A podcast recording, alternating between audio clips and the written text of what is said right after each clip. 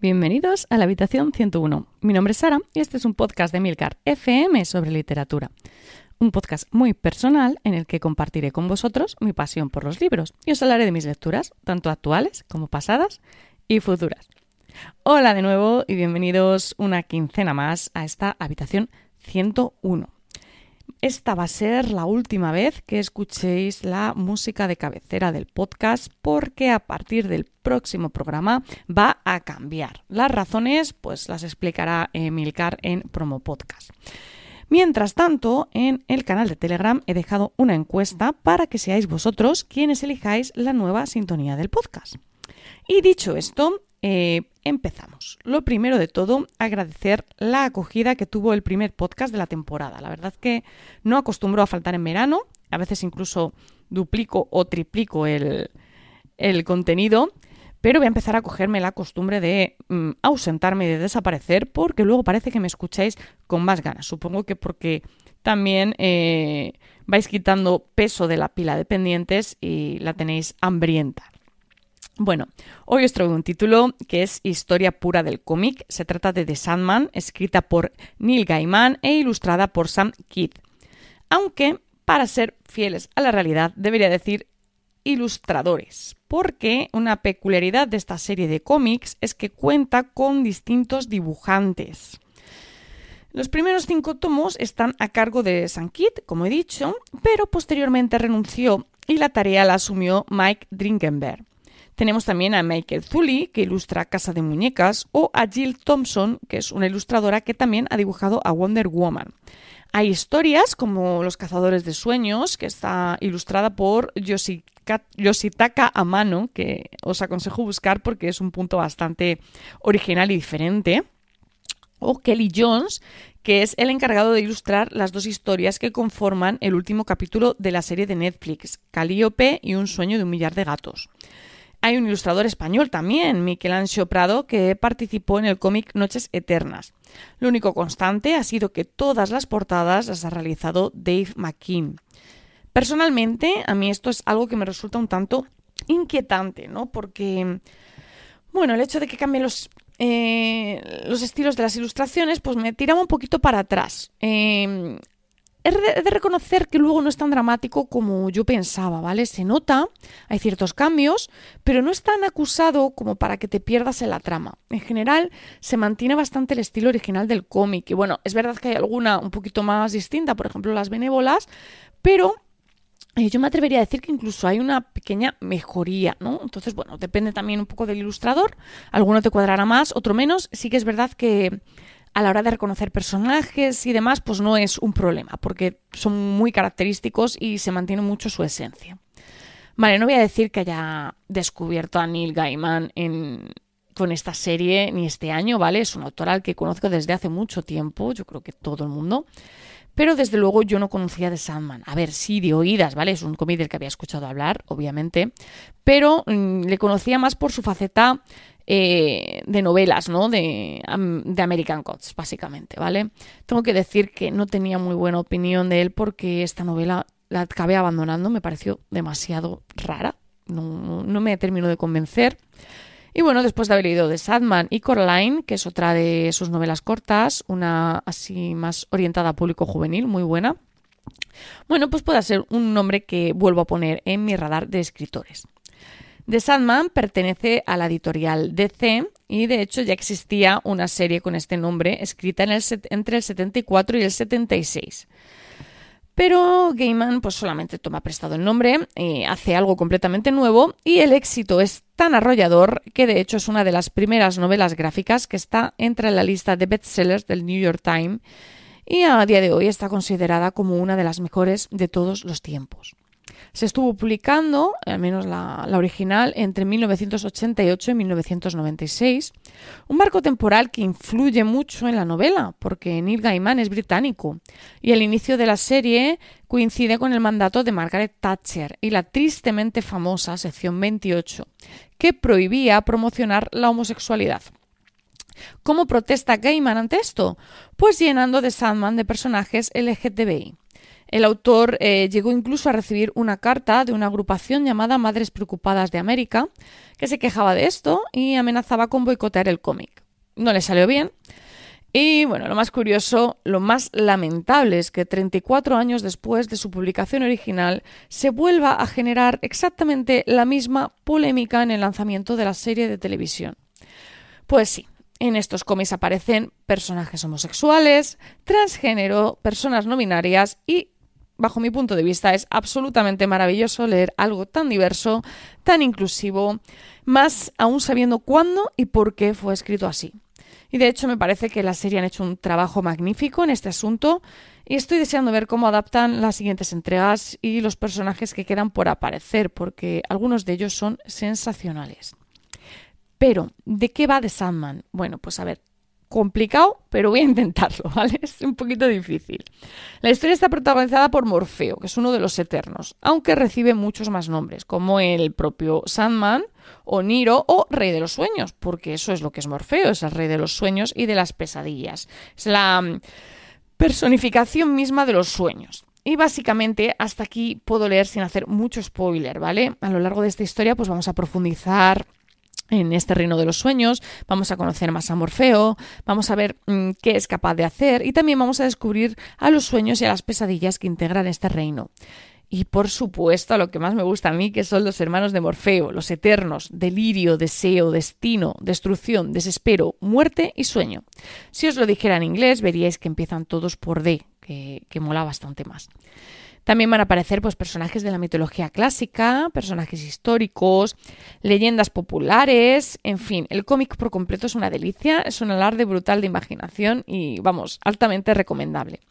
Si no habéis leído aún The Sandman, pues seguramente os estéis preguntando, ¿no? ¿Por dónde empiezo yo a leer esto? Porque es exactamente lo mismo que me pregunté yo. Y es que, claro, eh, estamos hablando de 75 números publicados entre el 89 y el 96, o sea, no es una labor sencilla. A ver, luego hay muchas historias adicionales, ¿vale? Tenéis la obertura, los spin-off, eh, historias cortas, eh, lo que os he dicho, por ejemplo, hay una edición especial pues que es eh, con samuráis, bueno, hay muchas cosas, ¿vale? Pero lo mejor es centrarse en los 75 números originales, al menos para empezar. En Internet hay un montón de guías de lectura, hay listados, con un par de búsquedas es fácil hacerse la idea de lo que hay que leer. No os asustéis cuando digo 75 números, ¿vale? Mm, a ver, los que leáis cómics habitualmente no lo habéis hecho, ¿vale? Pero si no has leído nunca un cómic, yo cuando vi 75 números dije, ¡uh! Perdón. Pero no, no son largos, son, por así decirlo, como capítulos de una misma historia, ¿vale? Si, si no habéis leído nunca cómic, pues que sepáis que un, uno de estos números se lee en media hora, no se tarda más, ¿vale? Bueno, como es obvio, a lo largo de los años se han publicado numerosas ediciones de la serie, eh, se ha recopilado de distintas maneras, ¿vale? Lo más sencillo es ponerse con los 10 tomos recopilatorios que en nuestro país están a cargo de ECC Ediciones. También tienen otros dos tomos, llamados La saga completa, que recopila casi toda la historia pues, en dos volúmenes. Pero yo no la he visto en stock. Imagino que lo acabarán reeditando o acabarán sacando cosas nuevas, pero a día de hoy yo lo que he encontrado es esto, ¿vale? Los 10 tomos. Los tomos comienzan con Preludios y Nocturnos, sigue Casa de Muñecas, País de Sueños, Estación de Nieblas, Jugar a ser tú, Fábulas y Reflejos, Vidas breves, El fin de los mundos, Las benévolas y por último El velatorio. Si habéis visto la serie de Netflix, bueno, pues Preludios y Nocturnos se corresponde con los capítulos 1 a 5. El segundo tomo recopilatorio, Casa de Muñecas, se corresponde con los capítulos 6 a 10. El capítulo 11 incluye dos historias recogidas en País de Sueños y dejan fuera otras dos. Personalmente yo diría que recoge las dos mejores. Si la serie renueva por una segunda temporada, cosa que espero, eh, a pesar de esta polémica que ha habido de que igual lo renovaban por la forma de medir de Netflix y demás, bueno, yo espero que renueve, le tocaría el turno a Estación de Nieblas, cosa que tiene bastante sentido, pues porque enlaza perfectamente con la última escena de la primera temporada. Y bueno, lo que comparativa libros-serie, o sea, cómics-libros se refiere, bueno, yo creo que la adaptación es bastante fiel a los cómics. Hay ligeras diferencias, obviamente, pero nada significativo, al menos a mi juicio. Quizás eh, sea más acusado en Casa de Muñecas que en Preludios y Nocturnos. Hay algún personaje que cambia de género, por ejemplo, o incluso de raza, pero bueno, eso no es algo que afecte a la trama. Quizás sí que influye algo más, pues en Casa de Muñecas, el hecho de que el personaje de la madre de Rose Walker y el de Lita se fusionen en uno. Aunque el resultado final es el mismo, supongo que narrativamente hablando tiene sentido hacer esto, ¿no? Por limpiar un poquito la trama y hacer que fluya todo con más naturalidad. Y bueno, también se ahorran pagar a un actor. Bueno, también eh, me resulta curiosa la eliminación de toda referencia a DC. Y debo decir que a mí personalmente me parece un acierto, no me matéis, ¿vale? Sé que es muy típico del universo DC eh, meter un personaje o una cosa de otro, pero a mí eh, personalmente nunca me ha terminado de convencer. Es decir, a ver, es que ya me diréis que pintan Morfeo y los Eternos con Wonder Woman o con Batman, ¿no? Todos a la vez en el mismo universo. a mí se me hace raro, ¿vale? En Preludios y Nocturnos se menciona explícitamente la Liga de la Justicia, o sea, se ven cosas. Eh, no os quiero contar mucho para no haceros spoiler, pero salen cosas de DC, ¿vale? En la serie lo omiten completamente. Y bueno, no entro más en profundidad en este tema porque no quiero buscarme enemigos. Lo que sí que tengo que decir es que al menos en esta temporada creo que Netflix ha sabido pulir mucho y dar brillo al cómic de Gaiman. A mi juicio, la narrativa es como más limpia, más fluida y aún así muy fiel a los cómics, pero creo que le han sacado como más partido, le han, sabido aprovechar. El paso del tiempo yo creo que le ha sentado también bien a la, historia. Por compararlo con otro cómic adaptado a la pantalla por Netflix, como puede ser Lock and Key, un cómic que yo haya leído, ¿vale? Del que ya hablé en el podcast, creo que en este caso The Sandman eh, gana por goleada a nivel de adaptación televisiva. Muy al contrario de lo que sucedía con Locan Key, cuya adaptación a mí personalmente no me gustó nada, ¿no? Porque obviaba información que aparecía en los cómics y que permitía conocer mejor la historia de sus personajes, cosa que en The Sandman sucede justamente al contrario. Eso sí, mm, que los fans del cómic no me linchen, ¿vale? Hay que tener en cuenta que mi acercamiento a los cómics ha sido a partir de ver la serie de Netflix, justo al contrario de lo que me pasó con Locan Key, así que posiblemente eso también haya influido.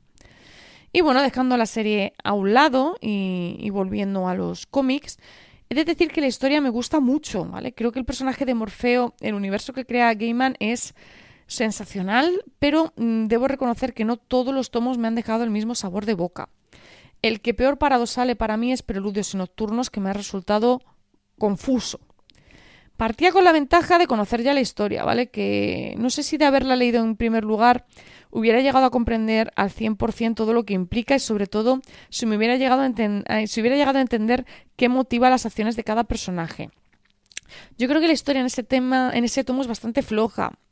Es decir, es muy interesante, tiene una potencia brutal, pero no hay conflicto. O al menos eh, el que hay se resuelve de una manera tan simple que resulta hasta ridículo. No se entiende al personaje de Morfeo, no se le comprende, no se le define. También es cierto que, claro, nos queda mucho por delante para ir conociéndole. Casa de Muñecas es un salto de calidad, ¿vale? Es una historia mejor hilada, más desarrollada, nos permite conocer un poco mejor a Morfeo, aunque nuevamente me deja con la sensación de que la resolución queda algo incompleta. Faltan pequeños detalles ¿no? que ayuden a profundizar un poco más en la trama, sobre todo a comprender por qué suceden las cosas como lo hacen pero por lo general eh, está bastante bien y aparece uno de mis personajes preferidos, que es el Corintio. Y bueno, la parte de la convención de series es que me parece espectacular. Y además aquí conocemos por fin a otra Eterna, en este caso a la hermana de Morfeo, a Muerte, que es un personaje que a mí me encanta. Eh, no debe ser la única que lo piensa porque cuenta con dos spin-off que son, junto con los cómics originales, los más aclamados y valorados. Eh, País de Sueños eh, son cuatro historias cortas, ¿vale? Se trata de Calíope, Un sueño de un millar de gatos, Un sueño de una noche de verano y Fachada. Morfeo no aparece en todas las historias, pero no os voy a decir en cuáles sí y en cuáles no, porque si no las destriparía, ¿vale? Lo que sí que os puedo decir es que Calíope es una historia bastante impactante, curiosa, tristemente muy de actualidad, eh, pese a la fecha a la que se escribió, y a mi juicio la mejor de las cuatro. En Un sueño de una noche de verano, pues vamos a saber más sobre el trato que Morfeo hace con Shakespeare. En fachada, el más flojo de los cuatro para mí es sobre una ex espía llamada Urania Blackwell, que al parecer es una heroína de DC llamada Element Girl. Sueño de un millón de gatos es algo completamente diferente, posiblemente el segundo mejor del tomo, y os gustará sobre todo si tenéis eh, gatos como mascota. o no. ya, ya me contaré si lo leéis. Bueno, en Estación de Nieblas eh, nos vamos a trasladar al infierno, ¿vale? Ya que aparece, mm, esto ya aparece en la primera entrega, el infierno, aparece Lucifer. Pero bueno, esta segunda entrega se va a desarrollar por completo en este lugar. Eh, a mí me resultó muy inesperado el giro que toma la historia, porque realmente esperaba que pasara algo muy diferente a lo que finalmente se narra en estos capítulos. Me gusta mucho de esta historia la introducción de ciertos personajes mitológicos, no lo voy a desvelar, pero sí que he de decir que en este tomo concreto he notado que me faltaba conflicto. Nuevamente todo se resuelve con demasiada facilidad y me temo que esto va a ser una constante. En Jugar a ser tú, vamos a reencontrarnos con Barbie, una de las vecinas de Rose Walker en Casa de Muñecas. Es típico de The Sandman en que eh, los distintos personajes secundarios aparezcan y vayan enlazando así las distintas historias que se van a ir narrando. De hecho, Barbie no es el único personaje que rescata a Gaiman para esta historia pero no os voy a decir a quién más, ¿vale? Barbie o Bárbara, junto con su amiga Wanda, que es un personaje sensacional, de, de mis favoritos, va a verse envuelta en una trama muy relacionada con el sueño. Y hasta aquí puedo leer. Este tomo me ha gustado bastante, es uno de mis preferidos. El tomo 6, Fábulas y Reflejos, consta de varias historias cortas independientes, en lo que... Mm, en la línea de Sandman nos vamos a encontrar con algún personaje secundario de historias anteriores que no voy a mencionar porque, bueno, los spoilers. Y hay alguna historia que introduce personajes históricos que me ha gustado, especialmente la de Marco Polo. Y bueno, en general eh, tira mucho de fábulas, folclore y demás, como era de esperar. A mí estas historias pues me gustan, las historias cortas, teniendo en cuenta que las hay obviamente mejores y peores, pero en general prefiero las historias más largas con varios capítulos. Sigo con Vidas Breves, que es uno de mis preferidos también. En este tomo vamos a saber bastante más sobre los Eternos, mención especial a Delirio, que es un personaje que me ha gustado mucho. Hay personajes muy buenos en The Sandman, ¿eh? Bueno, aquí me volví un poco loca con la tipografía elegida para representarla, porque, esto creo que no lo he comentado, los Eternos tienen su propia tipografía, o sea, Sueño siempre va a tener los bocadillos de diálogo en negro, eh, y Delirio, pues es un poco así como de color hinchis, todo como retorcido, muy caótico, pues así como es el personaje. Eh, está muy bien para seguir el hilo y no perderse con quien habla, pero hay veces que es un poco locura. Y bueno, el caso es que este tomo tiene como protagonistas a Sueño y Delirio en la búsqueda de uno de los, eh, de los eternos perdidos como viene siendo habitual en The Sandman, y como ya os he comentado, la historia tiene una resolución sencilla, pero varios puntos muy interesantes y siempre entretenidos. Personalmente, este es uno de los tomos que más ganas tengo de ver adaptado a la pantalla, porque creo que va a quedar muy bien y sobre todo porque quiero ver quién hace de delirio. O sea, tengo muchísimas ganas de verlo.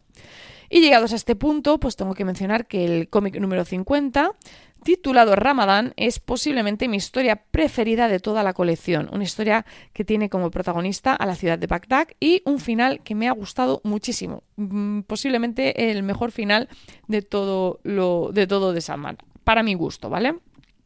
Bueno, después de esto llega el fin de los mundos el siguiente tomo, que comprende los cómics del 51 al 56. Volvemos a las historias sueltas, narradas por una serie de personajes que se reúnen en una taberna.